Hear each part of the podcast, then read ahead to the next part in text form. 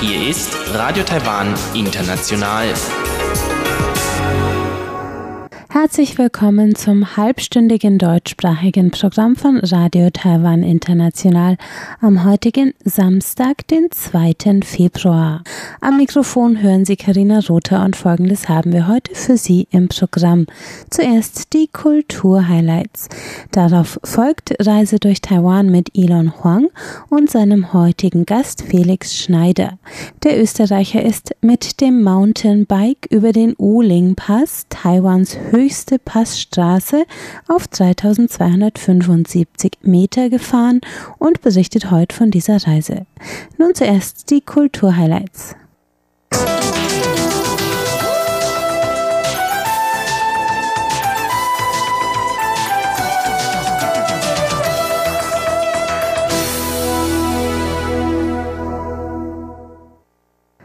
Herzlich willkommen zu den ausgewählten Meldungen aus Kunst und Kultur in dieser Woche. Heute mit einer neuen Skulptur des Künstlers Kang Mu-xiang aus seiner Reihe Ruyi Shangming und der neuen Essay-Anthologie des Autors Bai Xianyong. Am vergangenen Mittwoch enthüllte der Skulpturenmacher Kang Mu-xiang seine neueste Statue und zwar auf dem Vorplatz der Lokalregierung seines Heimatkreises Miaoli. Der 1961 im ländlichen Miaoli in West-Taiwan geborene Kang Mu-xiang ist einer der wenigen zeitgenössischen Bildhauer Taiwans, die es geschafft haben, sich international einen Namen zu machen. Berühmt geworden für seine embryonenförmigen, riesigen Skulpturen aus recycelten Stahlseilen, stellt Kang seine Werke inzwischen weltweit aus. Die erste Skulptur dieser Art schuf er 2013 aus den ausgedienten Stahlseilen der Aufzüge in Taipeis World Trade Center. Der zweimal zwei Meter hohe stählerne Koloss trägt den Titel Unbegrenztes Leben und wiegt eineinhalb Tonnen. 2015 erschuf Kang eine weitere Figur dieser Serie für die Stadt Karlsruhe. Die Statue steht heute auf dem Vorplatz des Zentralen Kunstmuseums ZKM.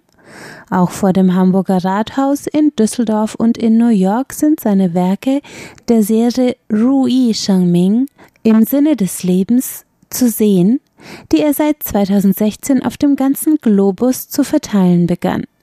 Mit der frisch enthüllten Statue in Miaoli kehrt Kang Mu-xiang nun zu seinen räumlichen Ursprüngen zurück. Mit seinen metaphysischen Ursprüngen beschäftigt sich Kang in jedem seiner Werke, die er als Ausdruck der Verfasstheit des Lebens an sich und der Beziehung des Menschen zu Mutter Natur verstanden möchte. Am 21. Januar ist in Taiwan das neue Buch des bekannten Autors Bai Xianyong erschienen. Das Werk mit dem Titel Ba Tian Lu Yun He Yue Wolken und Mond auf dem Weg von 8000 Meilen sammelt seit 2002 entstandene Essays, Briefe und Erzählungen bei Shen Yongs. Der 81-jährige Autor widmet einen von drei Abschnitten des Buches seinem Vater, dem General Bai Chongxi, Bai Chongxi kämpfte an der Seite Chiang Kai-sheks gegen die Kommunisten und kam mit der Kuomintang 1949 nach Taiwan. Bai Xianyong erinnert sich an ihn als einen liebevollen, aufmerksamen Vater, dessen Lebensgeschichte er in diesem Buch noch einmal nachgeht. Bai Xianyong gehört zu Taiwans wichtigsten Autoren des 20. Jahrhunderts. International wurde er bekannt durch seinen 1983 erschienenen Roman Crystal Boys, in dem er die schwulen Szene der 60er Jahre in Taipei porträtierte und damit den ersten modernen chinesischsprachigen Roman mit Homosexualität als zentralem Thema schuf. Derzeit arbeitet Bai Xianyong bereits an dem dritten Band zur Lebensgeschichte seines Vaters, für den er dessen Kriegsschauplätze in China besucht und Korrespondenz zwischen Bai und dem früheren Präsidenten Chiang Kai-shek ausgewertet hat. Die im Januar erschienene Essaysammlung liegt bisher nur in chinesischer Sprache vor.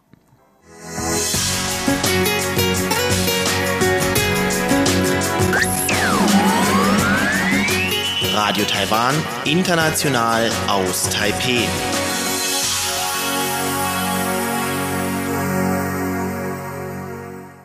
Es folgte Reise durch Taiwan mit Elon Huang und seinem heutigen Gast Felix Schneider, der von einer besonders anspruchsvollen Mountainbike-Tour in Taiwan berichtet.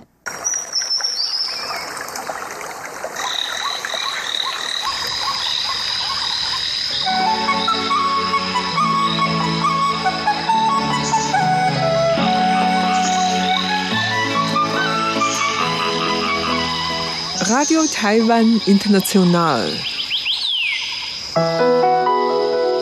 Reise durch Taiwan. Viel haben wir schon von Radfahren oder den über 3000 Meter hohen Bergen in Taiwan erzählt. Doch heute geht es um eine Kombination. Radfahren über einen Berg. Doch keine gewöhnliche Radtour durch die Berge. Vielmehr hat mein heutiger Gesprächspartner Felix Schneider an der Com Challenge teilgenommen. Dabei geht es auf eine Strecke von etwas über 100 Kilometer von Hualien bis zur Uling Passhöhe, die mit 3275 Metern über dem Meeresspiegel höchste Straße Taiwans. Der passionierte Radrennfahrer Felix Schneider ist Mitbegründer der Wiener Firma Chase und zunächst wollte ich wissen, was seine Firma macht. Der Chase GmbH, wir stellen Carbonteile her, den Fahrradsektor, alles in Handfertigung und Entwicklung in Österreich. Also es passiert bei uns zu 100 Prozent alles in-house. Ähm, es werden eigentlich vorrangig oder ausschließlich Komponenten und Materialien zugekauft, die in Europa hergestellt, zumindest entwickelt worden sind. Also wir haben, wir haben uns da zum Ziel gesetzt, eine hundertprozentige Wertschöpfung in Europa zu halten und haben das bis jetzt eigentlich sehr, sehr gut verfolgen können.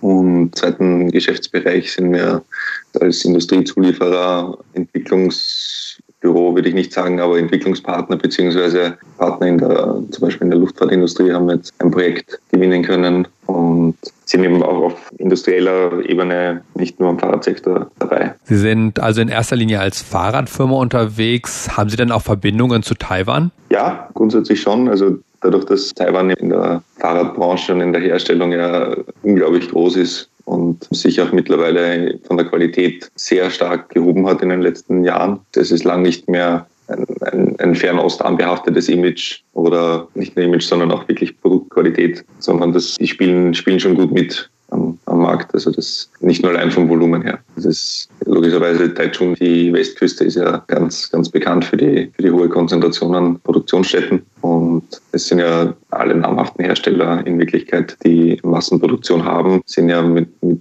einer Factory mit einer Herstellungslinie in Taiwan vertreten. Das heißt, das zu ignorieren wäre ja ähm, eigentlich wäre sehr unklug. Im Konkreten geht es da jetzt zum Beispiel auch um, ähm, um die Firma, äh, also um KTM zum Beispiel mit denen wir auf der Taipei Cycle auf der Messe in Kontakt waren und, und im, im, Austausch stehen, also auch als Zulieferer. Und da ist halt auch wichtig, auch direkt an der Herstellung, also an der Quelle, quasi an der Produktionsquelle mitzuwirken, beziehungsweise wenn, wenn wir KTM zuliefern zum Beispiel, dann, dann wird das ja auch Taichung verbaut. Das heißt, es funktioniert auch quasi in die andere Richtung. Also es ist nicht nur ein reiner Export von Taiwan, sondern es ist auch der Bedarf oder die, die Nachfrage, äh, zumindest auf den, bei den High-Quality- und hochpreissegmentigen Sachen, beziehungsweise bei den hochentwickelten, sagen wir mal, diffizilen Komponenten, dass Europa als Exportland oder in dem Fall Österreich als Exportland in Frage kommt. Kommen wir nun aber mal zur Com Challenge. Wie sind Sie darauf gekommen, an diesem Rennen überhaupt teilzunehmen? Gehört habe ich von dem Rennen äh, über einen YouTube-Kanal,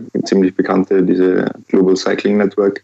Ist im europäischen Raum, glaube ich, sehr weit verbreitet. Die also ein, Kanal eben für Radeinsteiger, How-Tos und, und, und, Insights von den Profis und da wurde das einmal gefeatured in einem Beitrag.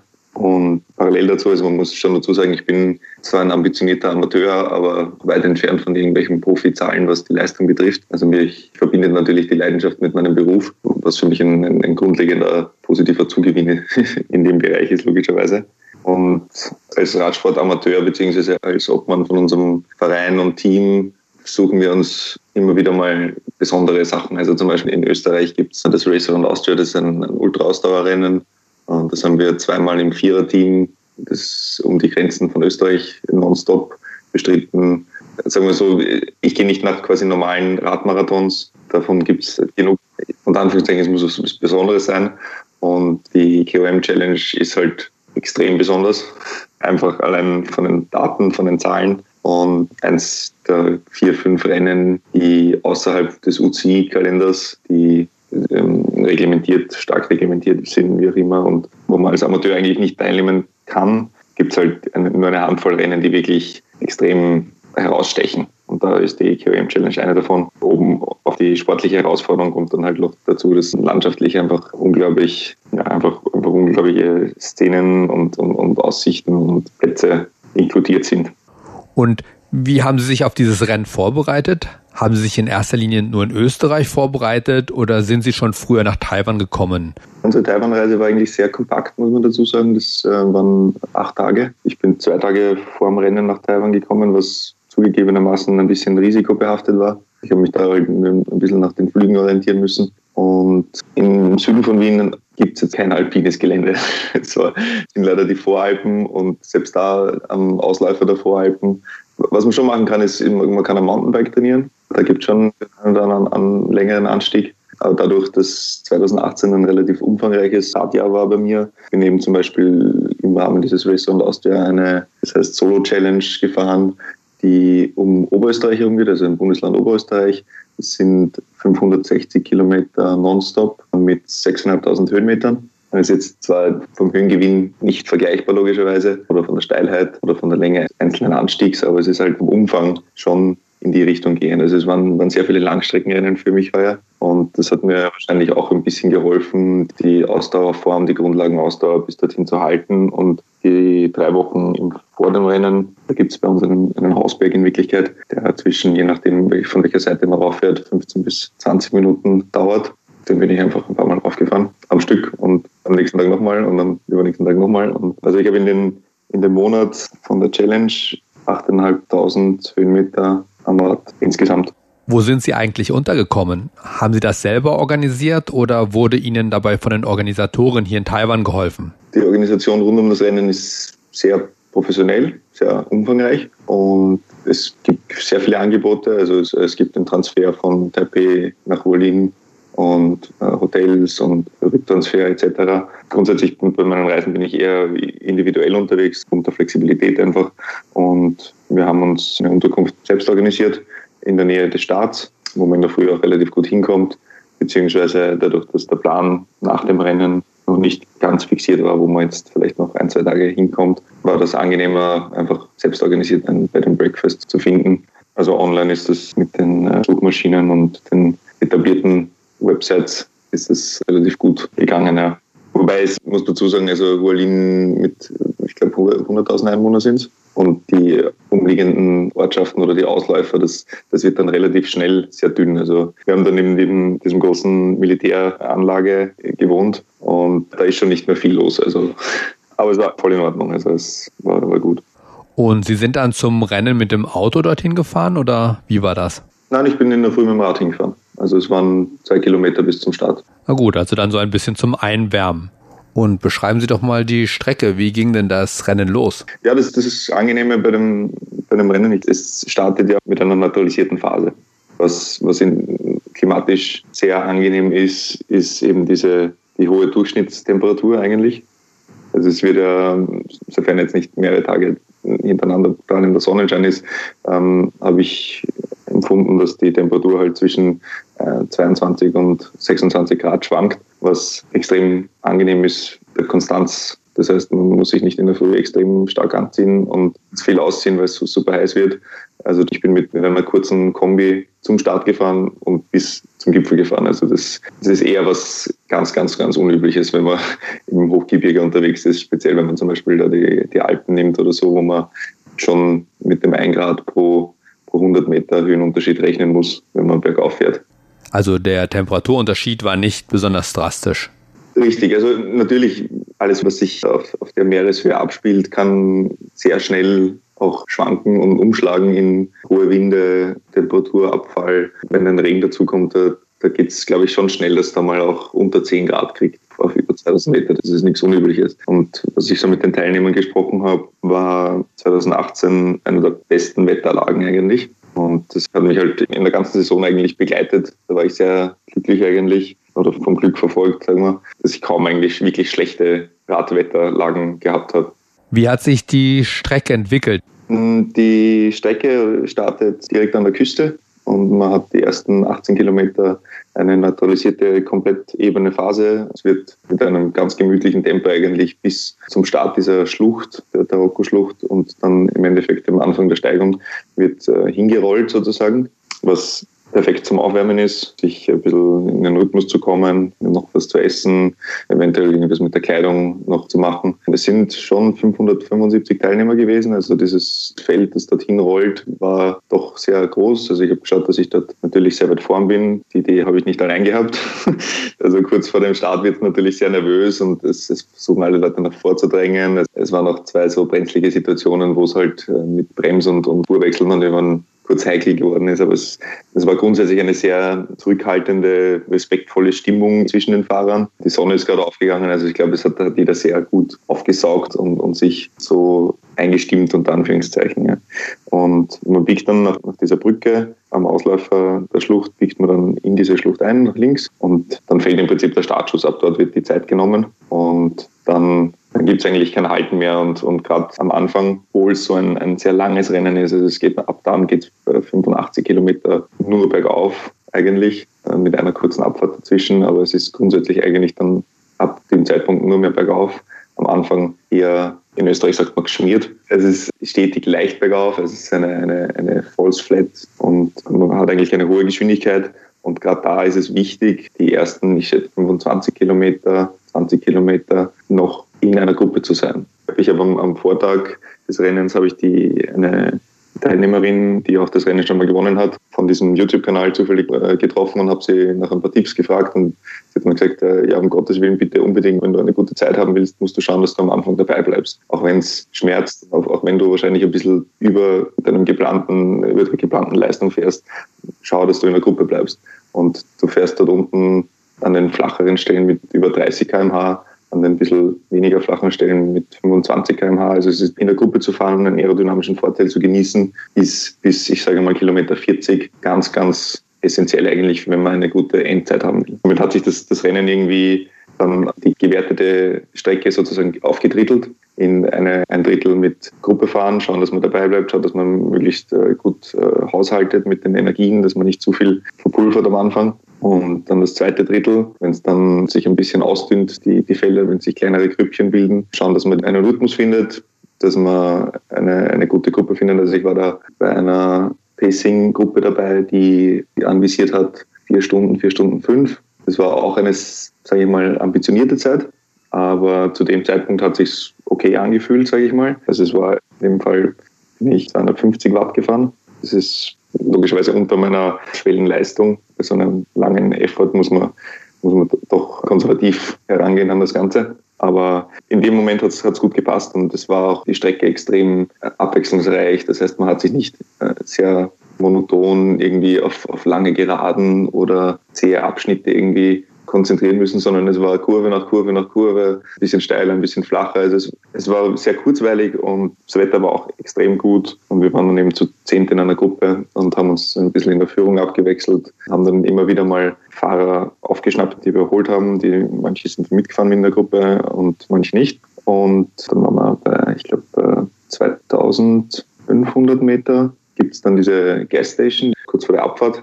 Und ab dann sagt man, beginnt eigentlich das zweite Rennen. Also das ist so, wird gerne ein bisschen gescherzt, weil bis dorthin ist es quasi für jeden machbar in seiner eigenen Zeit, aber ab dann ist man müde und da ist die Höhe, spielt da sehr stark mit, dass die Luft schon wirklich dünner wird und ab dann hat man, ich glaube, 15 Kilometer oder 10 Kilometer mit durchschnittlich 10 Prozent und das ja, also wenn man da nichts mehr aufgespart hat, dann hat man echt echt ein Problem. Und das, das dort ändert sich landschaftlich dann schon nochmal was. Also bis dort oben ist man relativ geschützt zwischen Wäldern und, und einem sehr, sehr kurvigen Gelände und man schlängelt sich noch schon entlang an dem Berghang. Aber ab dann wird es immer karger, das heißt der Wind kommt doch mehr in diese ganze Gleichung hinein und im Endeffekt hatten wir Gegenwind für den letzten Anstieg Teil, also für die letzten, sage ich mal, Kilometer, fünf bis acht Kilometer. Und das tut dann schon richtig weh. Also da, man schaut halt, dass man noch eine hohe Durchschnittsleistung fährt. Man schaut, dass man noch genug getrunken hat. Logischerweise Krämpfe sind, sind zu vermeiden, weil das, was bei einem normalen Radmarathon der Fall ist, dass man entweder in einer Gruppe oder in einer Abfahrt sich einmal entspannen kann und wirklich erholen kann. Oder wenn man jetzt zum Beispiel eine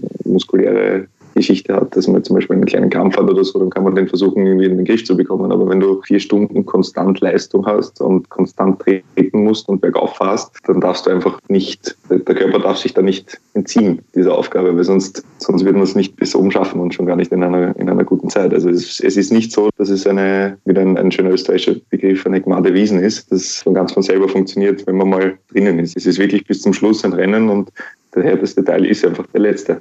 Haben Sie irgendwann das Gefühl gehabt, es geht nicht mehr? Hm, nein, eigentlich nicht. Es waren in diesem zehnprozentigen letzten Durchschnittsteil waren schon steile Rampen drinnen. Es ist zwar, also ich, ich, ich hätte es jetzt nicht mit 27 Prozent beziffert, wie sie gerne in dem, im Streckenprofil angegeben werden vom, vom Veranstalter. Also das ist ein bisschen ein, ein Marketing-Gag, fürchte ich fast weil man gewisse Serpentinen auf der Innenseite fährt, was man wahrscheinlich nie machen würde zu dem Zeitpunkt, außer man ist vielleicht im Kampf von Position 1, 2 oder so. Man könnte attackieren dort und man hat die Möglichkeit für fünf Sekunden noch einmal extra Leistung abzurufen, aber sonst fährt man die Kurven ja eher dann so, wo man sich am, am leichtesten tut, wo man am wenigsten Rhythmusverlust hat, wo die Steigung nicht so, so extrem ist.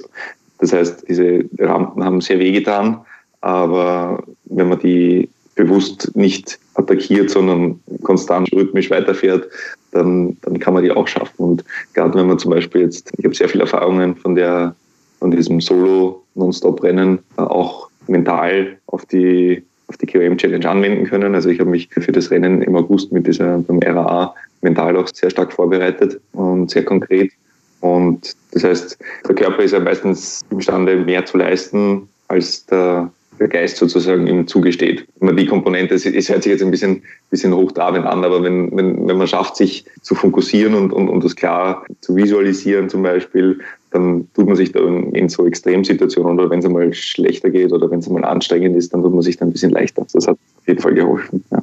Hatten Sie während des Rennens Zeit und Energie für die Landschaft oder kam das jetzt hinterher? Also die Landschaft ist, ist unvergleichbar zu dem, was wir da in, in, im alpinen Gelände sozusagen, was ich von der Höhe vergleichbar ansehen würde in Österreich haben. Also sobald es bei uns über 2000 Meter geht, ist es felsig, ist es schroff, ist es karg.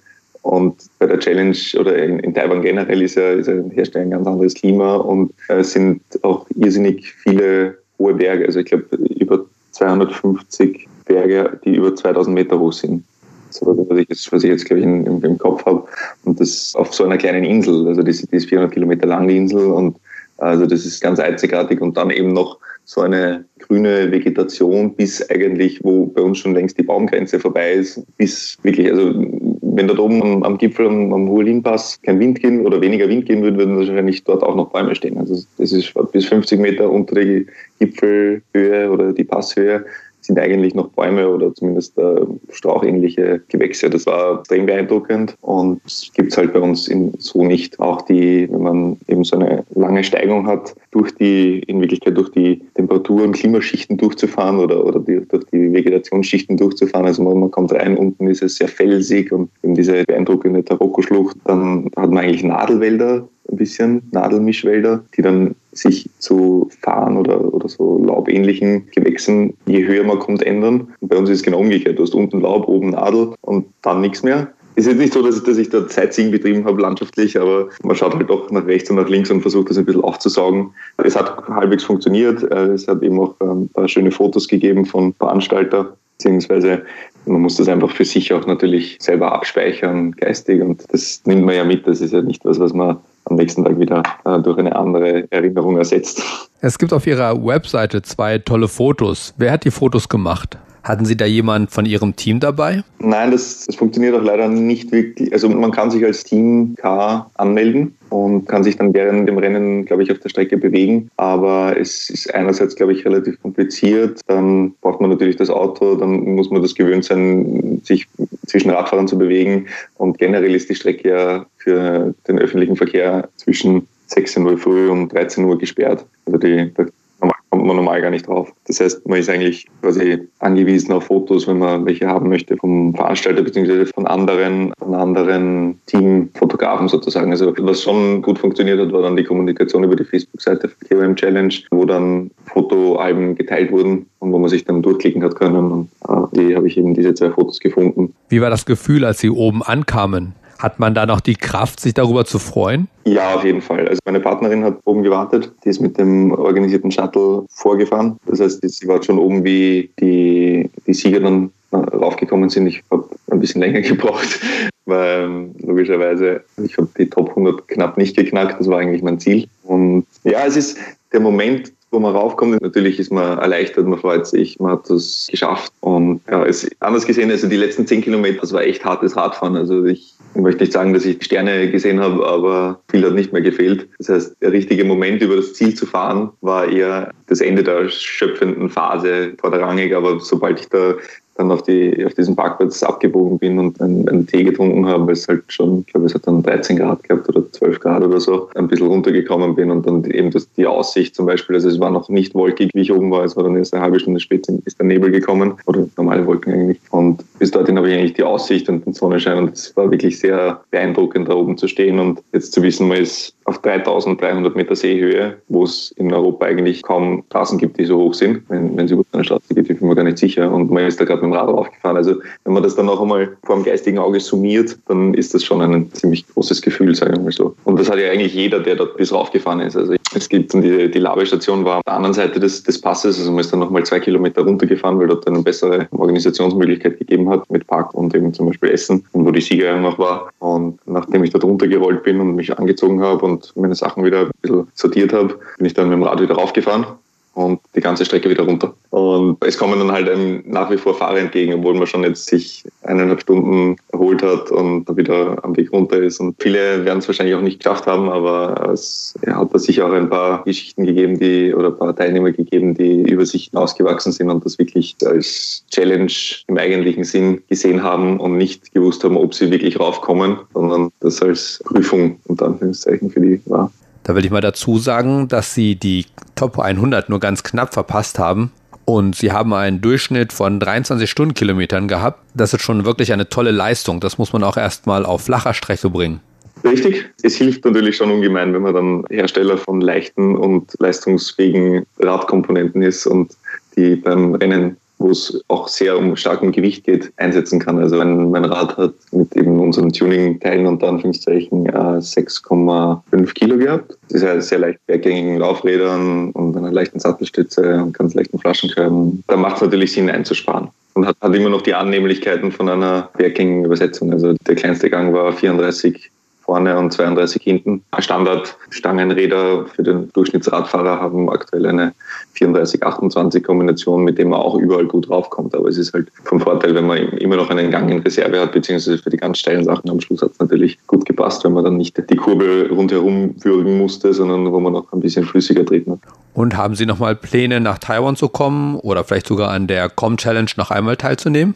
Ich hoffe stark oder es ist der Plan, dass, dass unsere geschäftlichen Bereiche in, in Taiwan stärker und umfangreicher werden. Das heißt, es ist durchaus möglich, dass wir noch einmal zur Taipei Cycle oder zur Taichung Bike Week fahren werden. Und ja, so, sollte es die Taipei Cycle werden, dann wird es sich natürlich anbieten, wenn man die weite Reise schon macht, ähm, das Rad mitzunehmen und noch einmal mitzufahren.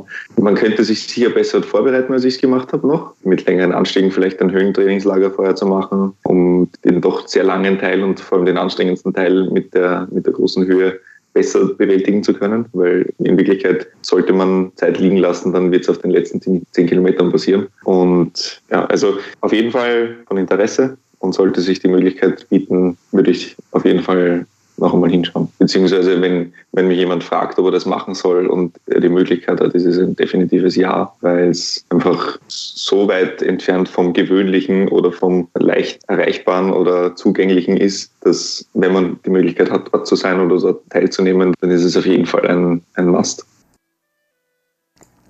Sie hörten Reise durch Taiwan mit Elon Huang und seinem heutigen Gast Felix Schneider. Damit sind wir am Ende der heutigen deutschsprachigen Sendung von Radio Taiwan International. Das Gehörte finden Sie wie immer zum Nachhören unter www.de.rti.org.tv. Außerdem finden Sie uns auf Facebook unter Radio Taiwan International Deutsch. Am Mikrofon hörten Sie heute Karina Rother. Ich bedanke mich ganz herzlich fürs Einschalten und sage Tschüss, bis zum nächsten Mal.